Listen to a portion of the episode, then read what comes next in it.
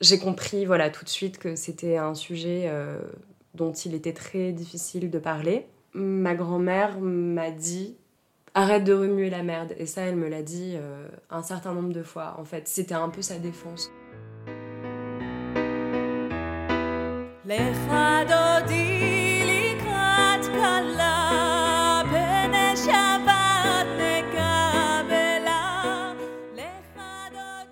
Bonjour à toutes, bonjour à tous. Vous écoutez Juif par choix, un podcast de Léa Tayeb pour le lab Ténois sur les femmes qui se convertissent au judaïsme en France. Ici, on se demande pourquoi des femmes s'engagent dans un tel processus. Pourquoi ces femmes sont-elles prêtes à consacrer plusieurs années de leur vie pour être reconnues juives? Beaucoup choisissent de passer par le consistoire, l'institution qui gère la plupart des conversions en France. En effet, seul le consistoire permet de voir sa conversion reconnue par la majorité du monde orthodoxe. Mais d'autres femmes optent pour une conversion chez les libéraux ou chez les massortis. Une démarche tout aussi exigeante qui est reconnue par l'État d'Israël. Écoutons ensemble les histoires de ces femmes.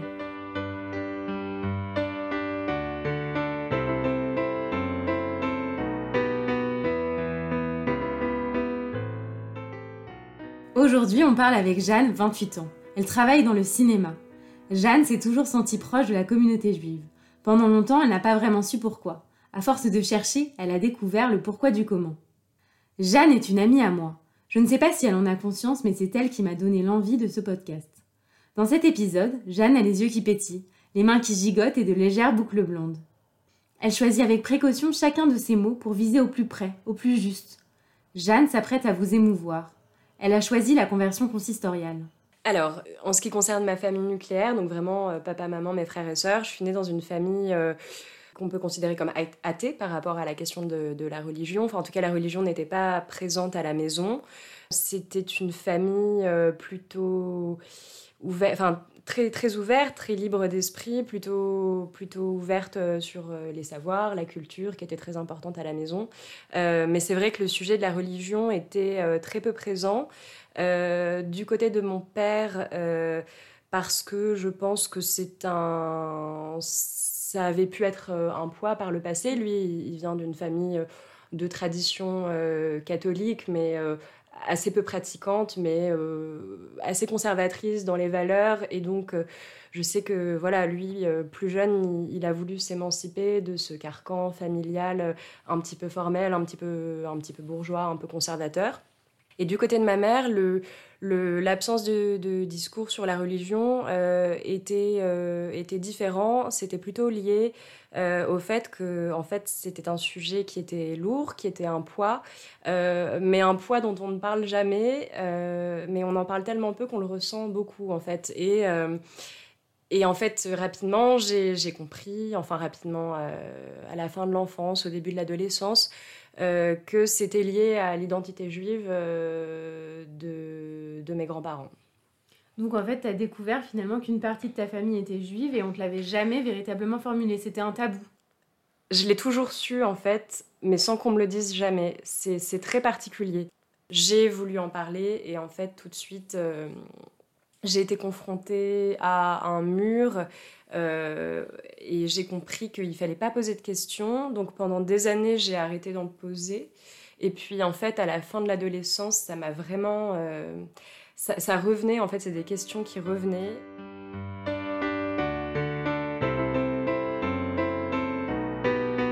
Lorsque, à l'école, on a étudié euh, l'époque de la Seconde Guerre mondiale et de, et de la montée de l'antisémitisme dans les années 30, bon, bah, j'ai réalisé qu'à cette période, euh, mes grands-parents étaient déjà euh, de jeunes adolescents et donc qu'il y avait certainement des souvenirs et un témoignage possible. C'est là que je les ai interrogés et c'est là que, que je me suis pris les premiers refus et que j'ai compris voilà, tout de suite que c'était un sujet euh, dont il était très difficile de parler. Ma grand-mère m'a dit arrête de remuer la merde. Et ça, elle me l'a dit euh, un certain nombre de fois. En fait, c'était un peu sa défense, quoi. Mm. À chaque fois que j'essayais de parler de ça, c'était ne remue pas le passé, ne, ne remue pas la merde. J'ai toujours été très libre avec eux et on a toujours pu parler de tout. Et comme on a toujours pu parler de tout, de tous les sujets, mais qu'il n'y avait qu'un sujet dont on ne pouvait pas parler, bon bah J'étais, je dois dire, un peu obsédée par euh, la période euh, historique de la Seconde Guerre mondiale et de la Shoah. Parce que tu lisais beaucoup, Parce tu regardais que, beaucoup de films, voilà. de comprendre. Absolument, je ne sais pas pourquoi, c'est un sujet qui m'a toujours interpellée. Peut-être parce que je me le suis approprié le jour où j'ai compris que ça avait concerné certains de mes ancêtres. Donc il y a peut-être eu ça, j'ai eu l'impression qu'il y avait un lien. Et puis aussi parce que bah, je pense que on m'a transmis des valeurs euh, très euh, humanistes. Et donc c'est vrai que ça a été une obsession toute mon adolescence, en fait, d'essayer de comprendre comment ça avait pu être possible et comment, comment ça se fait qu'un jour quelqu'un s'est dit je vais supprimer un peuple. Donc euh, voilà. Et je voulais te demander, donc tu as décidé de devenir juive à un moment donné de, de, ta vie. Donc ça fait combien de temps que tu t'es engagée dans un processus de conversion de façon vraiment euh, officielle C'est-à-dire que tu as envoyé ta lettre au consistoire et que tu t'es dit, ok, c'est maintenant. Enfin déjà, quel a été le déclic? Euh, pour te répondre dans l'ordre, je me suis engagée officiellement dans le processus de conversion il y a un peu plus de deux ans. Est-ce que j'avais décidé de me convertir au judaïsme euh, il y a un peu plus de deux ans Non. C'est une décision qui a pris des années. Et en fait, je ne sais même pas quand je l'ai prise et si je l'ai prise. C'est-à-dire que, comme je te le disais, je me suis intéressée à la question juive de manière générale au début de l'adolescence. J'ai un peu laissé tomber au milieu de l'adolescence.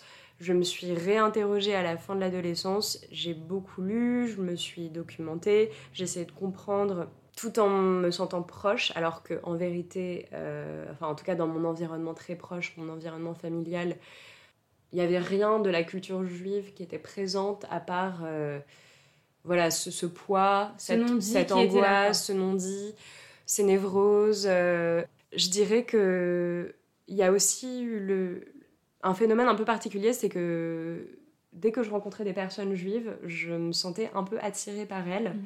que ce soit en amitié ou même dans des contextes euh, plus formels. Et donc à l'adolescence, j'ai j'ai eu quelques amis euh, juifs et je sais, je sais pas, je sentais une sorte de fraternité ou Mhm. de sororité. Et puis, euh, à 20 ans, j'ai rencontré un garçon avec euh, lequel je suis sortie pendant plusieurs années, qui était juif, euh, qui était issu pour le coup d'un milieu juif traditionnaliste séfarade, donc complètement à l'opposé de, De du milieu euh, de, duquel moi je venais, enfin, ou que j'aurais pu revendiquer. En fait, grâce à lui, c'est vrai que j'ai découvert en fait toute la partie euh, rituelle, pratique, etc. Et, ça m'a beaucoup intéressée. Et la joie, en fait, la joie de se retrouver en famille, en communauté plus largement, de partager des valeurs.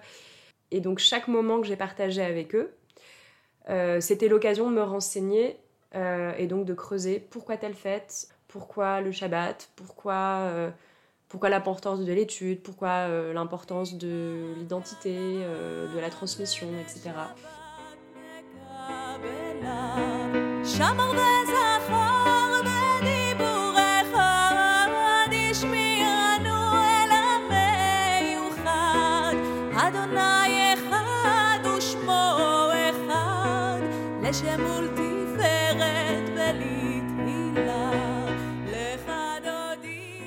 Après cette relation. Après cette relation, parce que lorsque j'étais avec lui, il n'était pas question que je me convertisse, parce que, bon, déjà j'étais trop jeune, je pense, et parce que j'avais quand même ce- cette petite euh, fierté mal placée qui me. Je me disais, j'ai pas envie qu'on pense que je fasse ça pour lui, parce que, euh, en fait, euh, moi je me suis toujours sentie juive sans qu'on me transmette rien, en fait.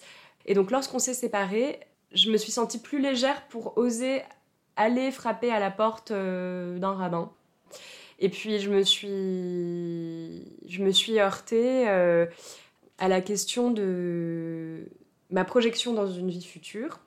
C'est-à-dire que vers 25 ans, euh, forcément, tu réalises que tu n'es plus une ado, que tu es une jeune adulte. Je me suis dit, bah tiens, peut-être qu'un jour je vais me marier et que j'aurai des enfants. Et en fait, j'ai compris que j'avais envie de transmettre ça.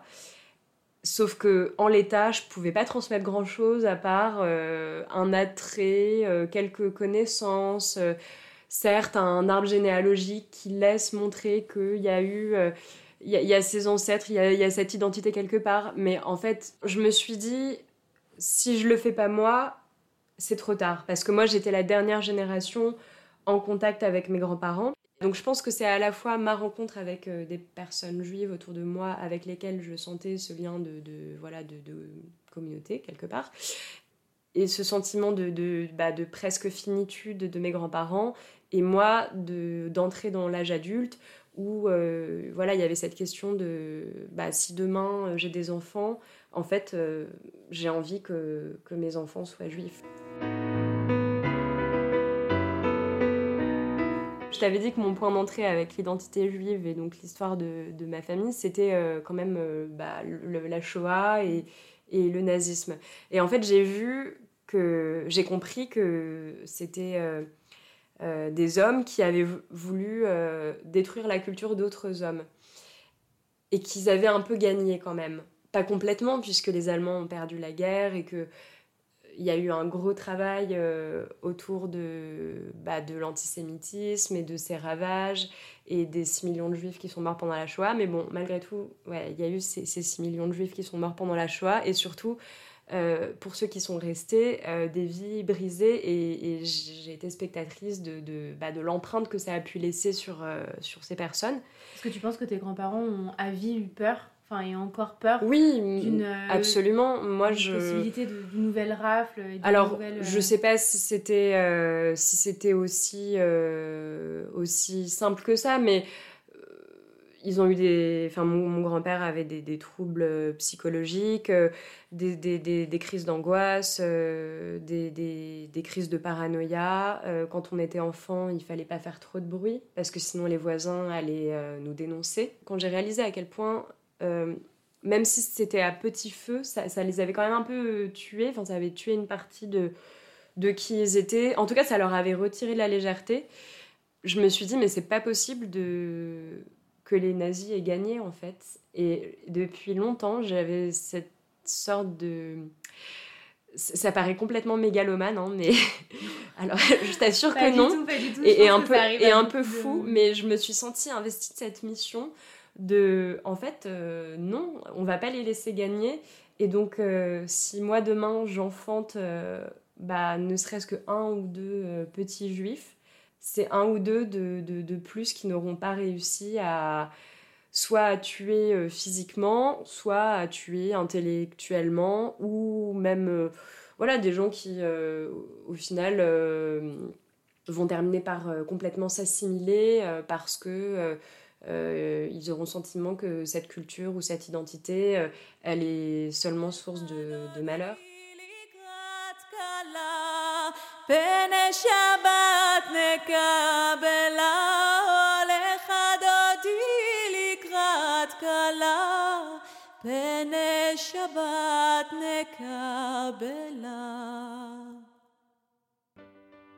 Merci à vous de nous avoir écoutés. Merci à Marion Bellal, journaliste et monteuse de ce podcast, Noémie Bouskila pour son interprétation de L'Echadodi et Asaf Matitiaou pour son soutien musical. À bientôt!